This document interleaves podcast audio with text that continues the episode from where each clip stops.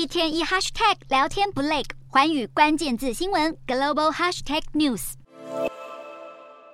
古有孟姜女哭倒长城，现在则是有民众为了抄近路，直接出动怪手，把长城挖出了一个大破口。位于中国山西省朔州市右玉县的三十二长城，被山西省列入省级文物，是明代长城的其中一段。现存的城墙和烽火台都还算保持完整，现在却被挖了一个大洞。两名犯嫌坦承，他们是在三十二长城附近施工时，为了节省路程，用挖土机将长城原本的缺口再挖开了五公尺宽，方便他们的挖土机通行。珍贵的历史遗址遭到破坏，已经够让人瞠目结舌了。更令人啼笑皆非的，还有千年佛像惨遭毁容式补装。其中一个被毁容的苦主，就是四川千年历史的安岳石窟摩崖佛像。安岳石窟是目前中国已知古代佛教造像遗址最集中的地区。这个区域共有两百一十八处历代石窟佛像，总计约有十万尊石像。其中的这座佛像就被民众发现，从头到脚被漆上色彩鲜明的颜料，完全失去千年佛像本来庄严肃穆的感觉。据当地文物管理局表示，这尊佛像被魔改修复，是在一九九六年由当地民众自发性捐款所进行修复。所幸后来当地管理单位及时阻止，仅有这尊被绘制新漆，其余佛像仍保持原貌。而这些古迹佛像被现代信众毁容还屡见不鲜。像是中国甘肃省内的甘肃石窟中的二力佛，也被发现有整修过的痕迹。修复的结果让人乍看之下以为是卡通人物，而且还带着令人毛骨悚然的微笑。